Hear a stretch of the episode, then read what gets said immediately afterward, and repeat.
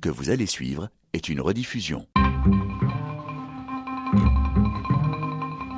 Les archives d'Afrique à la FOCA. Bonjour à tous et bienvenue dans ce magazine consacré à l'histoire contemporaine de l'Afrique à travers ses grands hommes. Nul n'a le droit d'effacer une page de l'histoire d'un peuple, car un peuple sans histoire est un monde sans âme.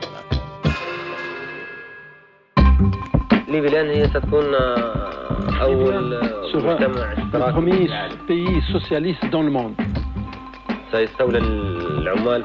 Les travailleurs bientôt prendront toutes les, tous les lieux de la production et, se, et deviendront et passeront de l'état de salariés à l'état d'associés, ne seront plus des salariés.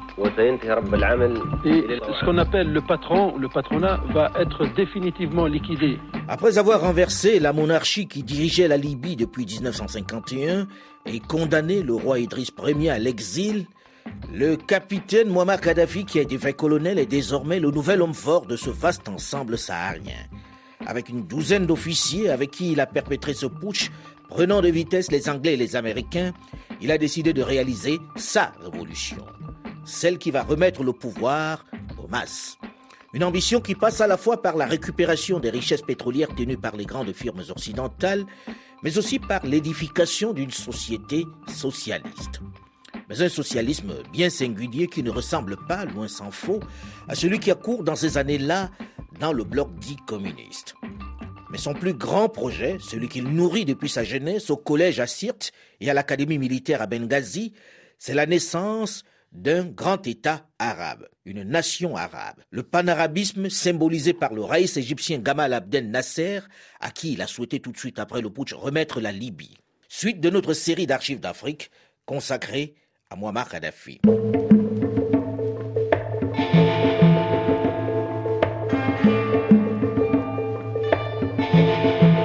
Muammar Kadhafi, l'admirateur de Nasser et de son panarabisme, va pour sa révolution emprunter le modèle du gouvernement en créer un conseil de la révolution. Un conseil dont le but est d'affranchir économiquement la Libye en contraignant les compagnies pétrolières opérant dans le pays, en ajustant leurs prix aux possibilités des acheteurs occidentaux puis en restreignant leur production, et enfin en augmentant les redevances. Un véritable pari lorsque l'on sait que jusque-là, les pays producteurs et exportateurs de pétrole de l'OPEP ne sont pas parvenus à faire bouger la position hégémoniste des mastodontes du secteur. Jean-Emmanuel Pondy, vous êtes professeur d'université et chercheur au Cameroun. Vous avez écrit un livre sur la vie et la mort de Muammar Kadhafi, dans lequel vous évoquez justement ce bras de fer avec les compagnies pétrolières mondiales. En quoi sa stratégie était-elle plus originale pour qu'il obtienne ainsi de ces mastodontes ce que les pays de l'OPEP, l'organisation des pays producteurs de pétrole, ne parvenaient pas à leur imposer jusque-là? Peut-être parce qu'il était très jeune, il avait 27 ans, et peut-être c'était aussi l'audace de l'insouciance. Ce genre d'acte n'est pas posé normalement par des personnes euh, qui ont une certaine expérience de tout. Je pense qu'il avait cette audace de la jeunesse, cette, cette fougue, cette fougue euh, juvénile, et surtout il était obsédé par son modèle, Nasser, euh, Abdel Nasser d'Égypte.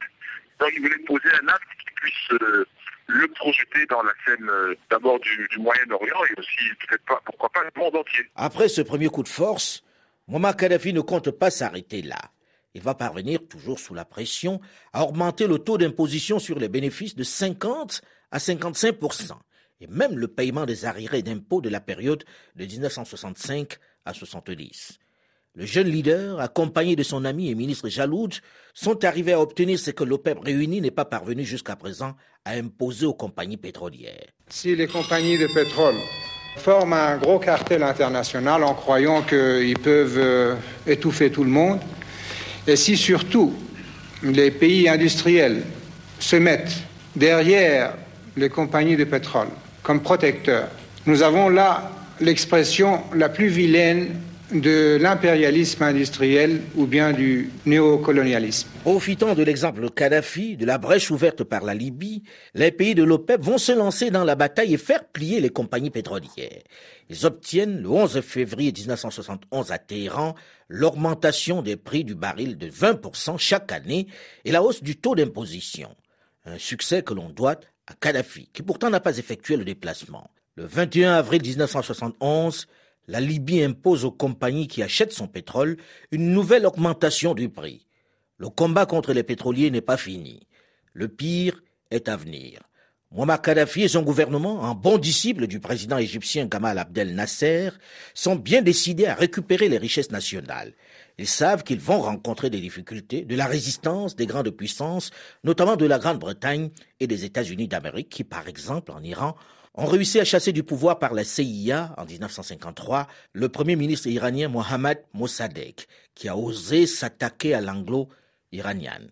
En décembre 1971, les soldats iraniens du Shah ont occupé les îles d'Abu Moussa, de la Grande et de la Petite Tombe, dans le Golfe, à la veille de l'évacuation de la région par les troupes britanniques. Pour punir le Royaume-Uni d'avoir laissé occuper ces territoires, le gouvernement libyen nationalise British Petroleum, BP. Le prétexte est tenu, mais l'enjeu de taille. BP détient la majorité du gisement de Sarir, le plus important du pays. La toute-puissante BP. Naturellement, le mastodonte utilise ses contacts et sa puissance pour punir la Libye. Il parvient à faire interdire à la vente le pétrole de la Cyrénaïque. Après une querelle juridique tumultueuse, un accord est conclu. La Libye reprend le contrôle de l'ensemble du gisement. L'accord trouvé par Omar Muntasser, le sous-secrétaire d'État libyen au pétrole, propose que la propriété des gisements soit cédée au gouvernement, moyennant bien sûr une indemnité. Et les compagnies pétrolières peuvent continuer d'extraire le brut et de le commercialiser contre rétribution pour le compte de Tripoli. BP est battu et ne peut que se plier. Le modèle va aussitôt inspirer d'autres nations productrices de pétrole. Ainsi, malgré la tentative de réorganisation des mastodontes, l'Irak va nationaliser l'année d'après, en 1972, l'Irak Petroleum Company, dont les principaux actionnaires sont Shell, BP, Esso, Mobil et la Compagnie française des pétroles c'est la fin de la domination anglo-américaine sur le pétrole irakien. L'Arabie saoudite, à son tour, tord le bras à Aramco pour qu'il lui cède 25% de son capital. Désormais, la peur a changé de camp. Le jeune putschiste de 27 ans qui a pris le pouvoir en Libye réussi son coup de force et gagne le respect, voire la crainte de ses pairs. Son bras de fer ne fait que commencer, ce qui d'ailleurs inquiète sérieusement les grandes puissances qui commencent à se méfier et à se protéger de cet impétueux trouble fait qui menace leurs intérêts.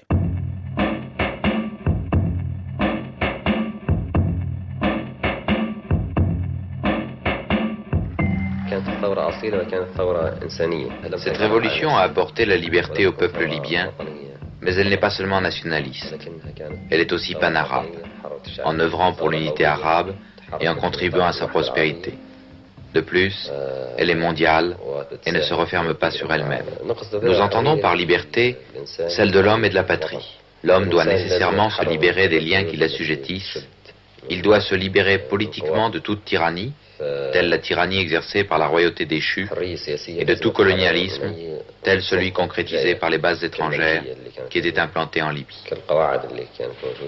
L'autre chantier de Muammar Kadhafi, celui qui l'a également poussé à renverser le roi Idriss Ier, est le panarabisme. Il rêve de fusion, une fusion symbolisée par son idole Gamal Abdel Nasser d'Égypte. Il rêve d'une grande nation qui redonnerait au peuple arabe sa fierté et sa puissance. La religion musulmane qui est fédératrice et universelle doit en être le socle. Pour Kadhafi, la fusion permet à la fois le partage des richesses nécessaires à la constitution d'une force économique, mais aussi le rempart contre les deux blocs idéologiques qui s'affrontent et divisent le monde en cette période de guerre froide. Une première étape qui s'appelle la Jamaïria islamique ou encore États-Unis du Sahel, qui regroupe le Tchad, le nord du Mali et du Niger, le sud de la Tunisie, le Sahara espagnol, la Mauritanie et l'est du Soudan. Le second wagon, le second maillon, est la Jamaïria islamique du Sahara, qui intègre le nord du Cameroun et du Nigeria, une partie du Maroc et le sud de l'Algérie. Et puis le troisième est l'Union des Jamaïriens socialistes du Sahara, qui couvrirait la mer Rouge à l'est, puis l'Égypte et le Soudan, auxquels il faut ajouter l'Érythrée, une partie de Djibouti, puis le Sénégal et la Gambie vous constaterez qu'il s'agit dans la totalité de nations musulmanes. Cette ambition nécessite une réelle armée, une armée forte. Ce n'est pas avec sa cinquantaine de blindés, ses trois vedettes et les douze mille hommes que compte son armée qu'il va conquérir et bâtir cet empire. Non, il faut s'armer. Le chef de l'État libyen se tourne vers la France qui lui fournit le nécessaire contre des pétrodollars. Il achète 110 mirages. Mais son projet de fusion avec l'Égypte vont être contrariés ce 28 septembre 1970. Interactualité. Jean-Claude Turgeman. Le président Nasser est mort. Le décès a été annoncé vers 21h hier soir, soit 4 heures après la mort du chef de l'État égyptien. Le peuple arabe est frappé de stupeur. Le monde, d'abord américain, soviétique et israélien aussi, se demande maintenant quelles seront les conséquences de cette disparition. Nasser absent, tout un équilibre risque de se trouver rompu. N'est-ce pas lui qui parvenait à concilier toutes les tendances du monde arabe? Hier encore, tous les quotidiens publiaient la photo du président Nasser souriant, élégant même devant Yasser Arafat et le roi Hussein se serrant la main. La disparition du raïs égyptien ne suscite pas d'inquiétude et de désolation qu'en Égypte. Pour Muammar Kadhafi, c'est une véritable tragédie. Cela risque de contrarier sérieusement ses projets, notamment celui de la fusion avec l'Égypte. Surtout que son successeur, Anwar el-Sadat, ne jouit pas du même charisme que Nasser. il se méfie un peu de ce bouillant colonel, un peu trop pressant. Même s'il reste courtois vis-à-vis de Kadhafi, il manifeste tout de même un certain agacement devant son insistance. Pourtant, alors que Muammar Kadhafi commence à désespérer, Anwar el-Sadat, qui a d'abord accepté d'adhérer à l'Union des républiques arabes, réunissant le Soudan, la Libye et l'Égypte, va contre toute attente annoncer à Kadhafi la fusion totale de son pays avec la Libye. Une date est même fixée, le 1er septembre 1973. Nous en arrivons maintenant au problème du Proche-Orient. Eh bien là-bas, la carte va changer de visage. L'Égypte et la Libye ont décidé de réaliser le plus tôt possible, on parle du 1er septembre, l'unité complète. Tout l'après-midi, nous étions branchés sur Radio Le Caire, et à 18h, après les chants patriotiques, c'était le communiqué historique. D'ailleurs, écoutez la traduction simultanée faite par notre confrère de la section arabe, Rawat Tarabaï. Pour répondre à l'attente des Arabes, épris de socialisme et d'unité, les directions des révolutions d'Égypte et de Libye ont décidé de faire l'expérience de l'union. Tout en respectant la constitution de la Fédération des républiques arabes, les présidents de Libye et d'Égypte, entourés des hauts responsables des deux pays, ont décidé l'union complète entre l'Égypte et la Libye le plus rapidement possible et de la façon la plus solide. Kadhafi voit déjà la première partie de son rêve se réaliser. Il se sent de plus en plus leader dans la sous-région. Cette première victoire apparente l'a conforté et le pousse à entreprendre immédiatement la seconde partie de son plan la fusion avec les autres nations arabes du Maghreb. La Tunisie de Habib Bourguiba, à la tête de son pays depuis 1957. L'Algérie, dirigée par Wari Boumdienne depuis son putsch de juin 1965. Et le Maroc, du roi Hassan II, le commandeur de croyants au pouvoir depuis 1962. Kadhafi les bouscule, essaie de leur forcer la main, s'érige en leader, ce qui a naturellement pour effet de les braquer contre lui. Mais il n'en a cure. Il va même pousser l'insolence, l'outrecuidance, au point de proposer au président algérien Boumedienne un axe arabe, le Caire Tripoli-Alger, pour reprendre, dit-il, la Palestine et lutter contre l'impérialisme américain. Mais le comble est atteint lorsqu'il s'invite en Tunisie, en l'absence de Bourguiba, sans aucune sollicitation, pour parler de son unité arabe devant les jeunes cadres du parti destourien, celui du président. Sachant les dirigeants arabes hostiles à son idée de fusion, il choisit de s'adresser directement aux masses. Il veut leur expliquer, sans intermédiaire, la nécessité et l'urgence d'une fusion. Les luttes de libération doivent maintenant déboucher sur un combat pour l'édification d'une nation arabe unifiée. En Tunisie, dit-il, la frontière avec la Libye est artificielle. Elle a été inventée par le colonialisme. Bourguiba, ulcéré par cette audace, par cette insolence, lui répond sans détour en ces termes. Bourguiba ne doit pas sa charge à une révolution ou à un coup d'État, mais à une lutte héroïque d'un demi-siècle qui a été tout ensemble celle de la Tunisie. Et cela pour une patrie tunisienne et non pour devenir le fragment d'on ne sait quelle nation arabe. L'unité arabe, d'accord sur l'objectif final, mais la réalisation exige des délais. Fin de citation. C'est dit, il renvoie le truculent colonel dans les cordes. Les relations ne sont pas meilleures avec Wari Boumedienne, le président algérien. Il se heurte sur la question palestinienne. Avec Hassan II du Maroc aussi, les relations ne sont pas au beau fixe. Normal. D'un côté, on a un roi et de l'autre, un révolutionnaire anti-royaliste. Dans ce contexte, la fusion semble de plus en plus irréalisable.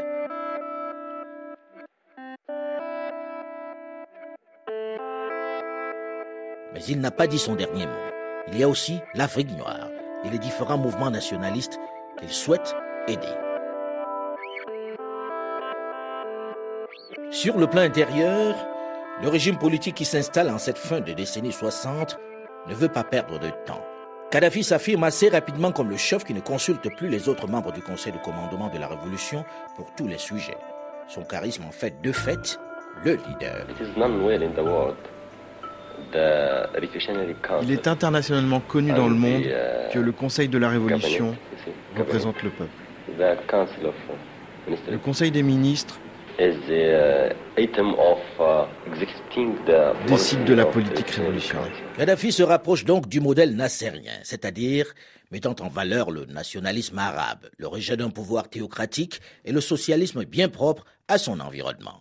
Au cours des trois premiers mois après le putsch, le gouvernement adopte une série de mesures qui modifient le visage de la Libye. Il faut éliminer toute présence étrangère, abolir la monarchie et les partis politiques qui sont remplacés par l'Union socialiste arabe, plus fédératrice. Le modèle vient de l'Égypte nassérienne. L'islam devient la religion d'État. Mais l'islam dont parle Kadhafi, celui qu'il défend, est progressiste. Il est opposé au fondamentalisme.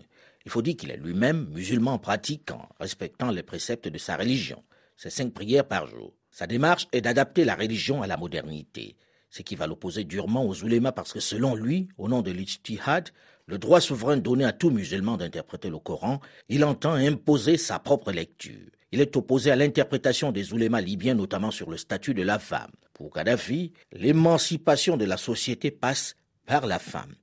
Il fait voter des lois pour autoriser et inciter les femmes à travailler, comme le droit à un congé de maternité assorti de la garantie du maintien de l'emploi durant ce congé. En plus, les chefs d'entreprise sont contraints de mettre à disposition de leurs employés des crèches. Autre avancée, les femmes divorcées ont dorénavant le droit à une pension alimentaire. Il va mener une lutte acharnée contre la polygamie et les conditions de divorce. Il donnera d'ailleurs l'exemple. Six mois après son mariage en 1970, il divorce de sa première femme, Fatia, avec laquelle il a son premier fils. D'abord, la religion, ce n'est pas l'islam seulement, mais la religion, c'est la source de la morale. La religion, c'est la source de la morale. C'est la conscience de l'homme. Sans, sans, religion, il n'y a aucune source de moralité, de morale, de morale, ou euh, d'engagement euh, moral. Je pense que sans religion, il ne, doit, il ne peut pas y avoir de conscience. Mais quant au pays, si les pays s'ils connaissent euh, la, le, vrai, le vrai islam, le, ils se convertiront à, avant les autres pays à l'islam. Et ce seront l'Europe et l'Amérique qui se convertiront le les plus premiers, prochainement à l'islam. Les, les premiers s'ils arrivent à comprendre la vraie nature de l'islam. L'islam progressiste que prône Muammar Kadhafi au début de son règne inquiète sérieusement les chefs religieux. Les officiers libres qui gouvernent avec lui sont tous sur une ligne puritaine et nationaliste. L'alcool est interdit. L'arabe devient la langue officielle. Les bars et cabarets sont fermés. Même le calendrier musulman est modifié. Et probablement par provocation, il fait commencer l'ère islamique non pas du départ de Mahomet le prophète vers Médine comme tous les calendriers musulmans, mais de sa mort. Un peu comme pour dire que Mahomet n'était qu'une créature de Dieu et que seule la croyance en Dieu est importante. En réalité, le colonel n'aime pas beaucoup les intermédiaires entre Dieu et ses fidèles. Ces intermédiaires vont-ils le laisser faire? Ces fondamentalistes religieux, ces oulémas vont-ils ainsi accepter de perdre leur pouvoir? C'est quoi au juste cette révolution que lance le colonel Kadhafi? Suite de notre série d'archives d'Afrique, dans une dizaine de minutes, juste après une nouvelle édition du journal sur RFI. Dans cette seconde partie, nous y verrons un peu plus clair dans la pensée du jeune colonel. Rendez-vous donc juste après une nouvelle édition du journal sur Radio France Internationale.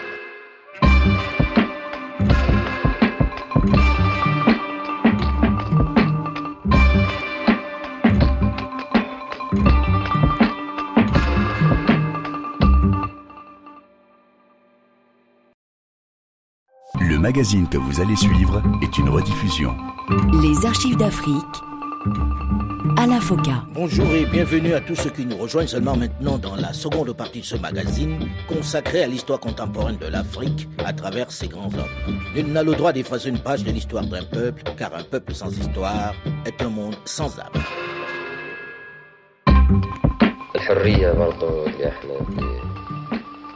Nous entendons par liberté celle de l'homme et de la patrie. L'homme doit nécessairement se libérer des liens qui l'assujettissent. Il doit se libérer politiquement de toute tyrannie, telle la tyrannie exercée par la royauté déchue, et de tout colonialisme, tel celui concrétisé par les bases étrangères qui étaient implantées en Libye. C'est cette idée, cette conception de la liberté qui va sous-tendre l'action de Muammar Kadhafi lorsqu'il arrive au pouvoir en 1969. Après avoir expulsé les étrangers, remporté son bras de fer contre les grandes firmes pétrolières qui ont toutes été mises au pas, voyant leur contrat et digérant la nationalisation, après s'être équipés d'avions et de matériel moderne de guerre, les jeunes officiers de 24 à 31 ans qui ont pris en main les destinées de la Libye, qui rêvent d'une grande nation panarabe, veulent, en interne, dans leur pays, relancer l'économie en berne, mais également rétablir les valeurs morales. L'islam est la religion d'État, mais un islam, comme nous le disions dans la première partie de ce magazine, résolument tourné vers le modernisme. Le problème réside en ceci, que des phénomènes politiques, économiques, sociaux nés sous l'islam lui sont imputés. Aujourd'hui, le monde a de l'islam des images, des reflets, des ombres qui sont très différents de l'islam authentique. Dès lors que le Pakistan prétend se doter d'une bombe atomique, on parle de bombe islamique. La bombe fabriquée par un pays musulman, à l'ombre de l'islam, si je puis dire, n'est pas pour autant islamique. C'est une bombe atomique pakistanaise. Il n'y a rien d'autre en islam, en dehors de la sunna, qui représente, comme vous le savez, l'ensemble des actes du prophète et qui, donc, est valable pour tous les musulmans. La shia, chiisme, vient du mot tashaya, qui signifie être partisan. Il s'agit d'une question purement politique qui n'a rien à voir avec l'islam. L'islam, en vérité, n'est ici qu'un slogan. Ce qui se passe en terre d'islam, à l'ombre de l'islam, lui est abusivement imputé. Tout ce qu'on appelle législation, charia musulmane, patrimoine musulman, et même loi islamique, État, gouvernement islamique sont autant d'expressions qui constituent à coup sûr des abus de langage et ne reflètent pas la vérité. Le Coran ne traite pas des gouvernants, ni du gouvernement. Il traite des rites, de l'organisation des rapports entre individus, de ce qui est licite et illicite, des idéaux, de la justice, comme d'ailleurs les autres livres saints. Il nous revient donc à nous, hommes, d'édifier sur Terre une société civile avec des aspects politiques, militaires, économiques et sociaux. En définitive, l'islam, comme toute religion monothéiste, a d'autres préoccupations. Croire en Dieu et au jour du jugement. Faire le bien ici-bas pour mériter l'au-delà, etc. Libre ensuite aux hommes d'organiser leur société, de former les gouvernements, d'édifier des États, d'engager la guerre ou de conclure la paix. Ils doivent seulement éviter de provoquer la colère de Dieu par leurs actes. Cette conception de l'islam n'est pas vraiment du goût des oulémas, des chefs religieux, qui voient dans cette approche tomber leurs énormes pouvoirs. Mais Muammar Kadhafi n'en a cure, suite de notre série d'archives d'Afrique que nous lui consacrons. Allahu Akbar.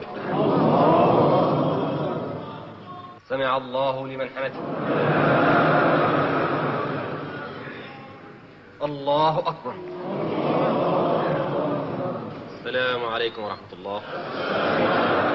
C'est le moment de lancer sa révolution. En hommage à son idole Nasser, il l'appelle la troisième théorie, en référence à la troisième théorie de Nasser inscrite dans la constitution égyptienne de 1962, mais jamais appliquée. Kadhafi parle de troisième théorie universelle en référence aussi au tiers-monde, une troisième voie entre le capitalisme et le communisme. Je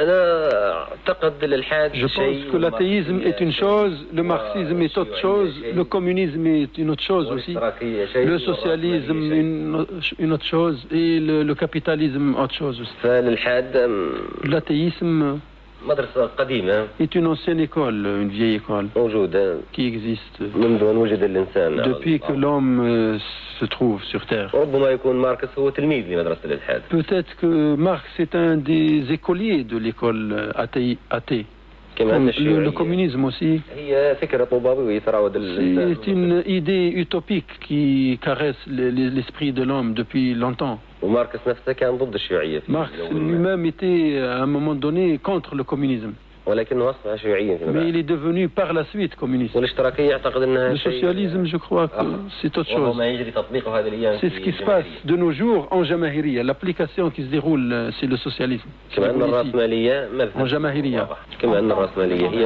Quant au capitalisme, c'est une doctrine claire que tout le monde connaît. En tant que croyant, vous sentez-vous plus près des chrétiens et des juifs que des marxistes athées. La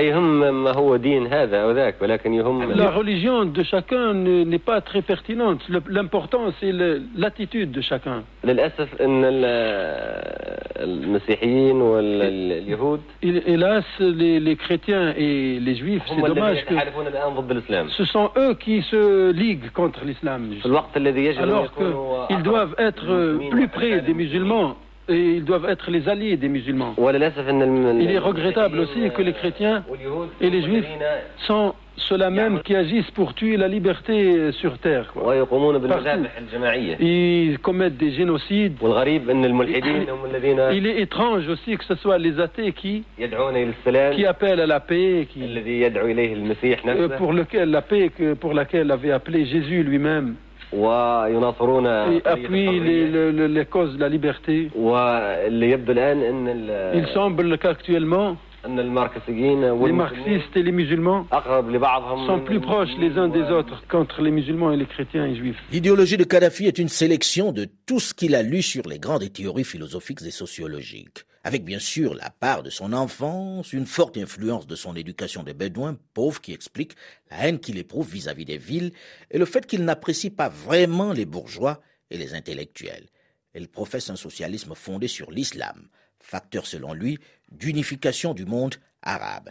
Il préfère entretenir des liens forts avec le peuple. C'est pourquoi deux ans seulement après sa prise de pouvoir, il met en pratique sa théorie de l'exercice du pouvoir par la masse populaire.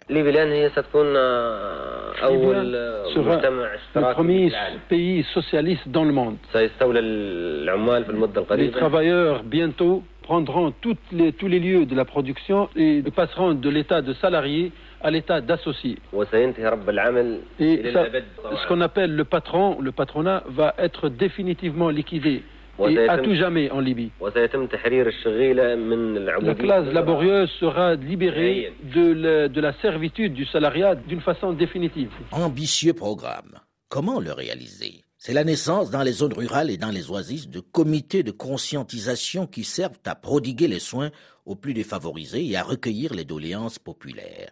Ces comités recensent aussi la population qui est conquise, notamment les plus pauvres. Une révolution qui, en plus de la manne pétrolière qui améliore la condition de vie des populations, va séduire le plus grand nombre.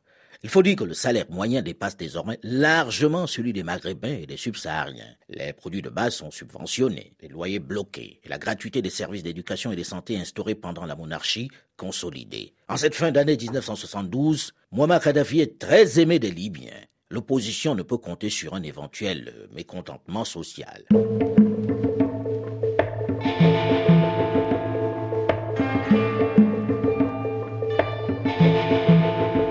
L'année 1973 qui démarre est celle de tous les grands changements, mais également des profonds bouleversements.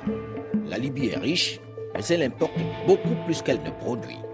Il faut développer rapidement les industries, l'agriculture et les infrastructures. Ce sont là les grands chantiers de cette année qui commencent. Seulement, la Libye manque de cadres qualifiés pour les mettre en œuvre. Kadhafi est confronté à un autre défi qui n'avance pas, celui des fusions. L'Égypte de Sadat n'est plus emballée par l'idée de l'union totale prévue pour le 1er septembre. En visite au Caire, Kadhafi a même été ridiculisé dans un débat à la télévision par des intellectuels, des économistes et des diplomates sur les incohérences juridiques et économiques que présente cette fusion. Le président Sadat n'est plus du tout chaud. La Tunisie et l'Algérie, elles, restent prudentes vis-à-vis de ce colonel qui bouscule les habitudes et ne respecte pas toujours les usages diplomatiques. Quant au Maroc, le roi Hassan II ne décolère toujours pas contre ce personnage qui dénonce la monarchie et qui soutient les mouvements indépendantistes gauchistes qui militent pour un Sahara libre. Face à tous ces échecs et à la réalité qui lui saute aux yeux, tant en interne qu'en externe, le colonel décide de changer de cap. Le 15 avril 1973, dans un discours resté mémorable prononcé à Zouara, une ville côtière à l'ouest de Tripoli, il annonce donc la troisième théorie universelle. Ces préceptes sont consignés dans un document de couleur verte baptisé le livre vert, référence au petit livre rouge de Mao Zedong. Ce discours de Zouara, dans lequel il remet le pouvoir aux masses, marque le virage dictatorial du régime. Il s'agit de se rapprocher de la population, de lui demander de s'auto-gérer via des comités locaux. Ce sont ces comités qui vont gérer la vie et les affaires locales. Le peuple doit ainsi se substituer aux partis, aux sectes, mais aussi aux tribus. Pour Muammar Kadhafi, les élections conduisent à un système dictatorial, parce que dans un scrutin, celui qui a remporté à 51% impose ses vues aux 49% qui ne l'ont pas choisi, qui au contraire leur a été imposé. Dans ce livre vert, il menace d'éliminer tout élément qui entraverait l'unité arabe. Les personnes faisant la propagande de la culture occidentale ou capitaliste subiront le même traitement. Aux ennemis déjà identifiés que sont la bourgeoisie nationaliste, les étudiants, les journalistes, les professeurs, les marxistes et les baassistes, viennent se greffer bien sûr les frères musulmans. Il apporte également un soutien aux femmes, notamment en supprimant la polygamie qui, selon lui, n'existe pas dans le Coran, sinon dans le Sourate dit des femmes où le prophète dit qu'il est permis d'épouser deux, trois quatre femmes qui vous plaisent, à condition d'être juste avec elles. Il va également mener une bataille contre le voile en s'attaquant notamment au verset 33 sur lequel les religieux s'appuient pour l'imposer et qui, selon lui, ne concerne pas toutes les femmes, mais seulement les épouses du prophète. Il n'interdit certes pas le port du voile, mais incite ses compatriotes à ne pas le porter. Pour mettre en œuvre cette révolution universelle, il met en place une police impitoyable qui utilise les méthodes de ses formateurs, celles de la Stasi de l'Allemagne de l'Est et du KGB soviétique. Il interdit tout rassemblement. Les dénonciations et les arrestations sont la règle. Nous voulons permettre aux citoyens de faire face à tout pouvoir arbitraire et à toute colonisation.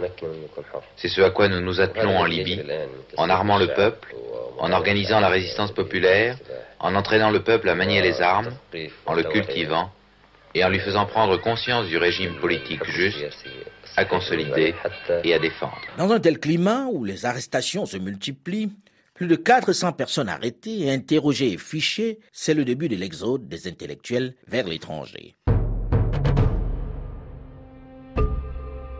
6 octobre 1973. La vie tourne au ralenti en Israël.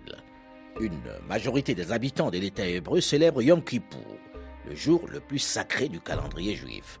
C'est le moment choisi par la coalition égypto-syrienne pour lancer une attaque surprise visant à laver l'affront de juin 1967 et récupérer par la force les territoires conquis par Israël, notamment la péninsule du Sinaï et le plateau du Golan en particulier. Dans un premier temps, l'offensive éclair déstabilise Israël. Selon un communiqué syrien, les troupes syriennes poursuivent leur progression. Le président Hafez el-Assad a accusé Israël d'être l'agresseur et d'avoir lancé une guerre éclair. Ajoutons que, selon le commandement militaire égyptien, les troupes égyptiennes contrôlent une grande partie de la rive orientale du canal de Suez et que des renforts massifs sont envoyés. La profondeur de la pénétration égyptienne n'a pas été précisée. Ceci vu du côté arabe. Du côté israélien, on reconnaît que les attaques des forces armées égyptiennes se sont poursuivies après la tombée de la nuit. On reconnaît également avoir perdu des hommes et des positions. Mais on ajoute tout de suite que la riposte est extrêmement sévère. On affirme que plusieurs avions syriens ont été abattus, de même que dix hélicoptères lourds égyptiens chargés chacun d'une trentaine de soldats. Et ce simple détail donne d'ailleurs une idée de l'importance des moyens engagés et de la violence des combats. Les combats sont particulièrement durs et rudes, mais petit à petit, Tsahal, l'armée israélienne, rétablit la situation grâce à l'aide militaire américaine.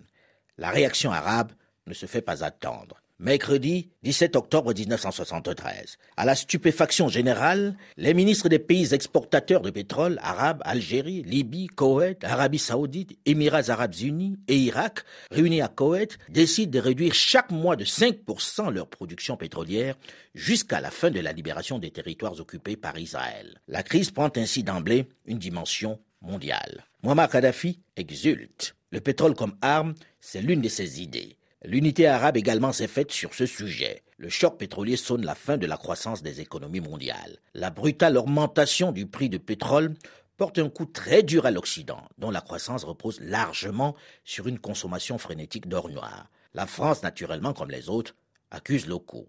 Le président Valéry Giscard d'Estaing. La crise que nous traversons est la plus sérieuse, la plus durable, la plus éprouvante que le monde ait connue depuis les années 30. Bonne nouvelle pour Muammar Kadhafi qui s'apprête à nouveau à mettre un peu plus sous pression les grandes firmes, les mastodontes qui opèrent dans son pays et qui ont déjà été largement impactés par ce choc pétrolier. Le prétexte est tout trouvé. C'est aussi l'occasion pour lui de manifester sa haine, son rejet de certaines nations, notamment Israël, qui selon lui doit disparaître. Nous en parlerons la semaine prochaine dans la suite de cette série d'archives d'Afrique que nous lui consacrons. Nous évoquerons évidemment aussi les soutiens qu'il apportait à la fois au mouvement nationaliste et aux groupuscules terroristes. Ses définitions et sa perception du monde suscitent des réactions les plus contradictoires. Voilà, on en parle la semaine prochaine. Mais en attendant, vous pouvez d'ores et déjà réécouter cette émission sur le site de RFI à la rubrique podcast ou sur archivesdafrique.com ou tout simplement sur votre téléphone portable en téléchargeant gratuitement l'application Archives d'Afrique sur iOS ou sur Google Play. Vous pouvez également continuer de réagir sur notre page Facebook, la première sur notre antenne, avec ses 600 000 amis. Archives d'Afrique, c'est terminé pour aujourd'hui. Delphine Michaud, Olivier Raoul et Alain Foucault, nous vous souhaitons un bon week-end à l'écoute des programmes de Radio France Internationale. Dans un instant, une nouvelle édition du journal sur RFI.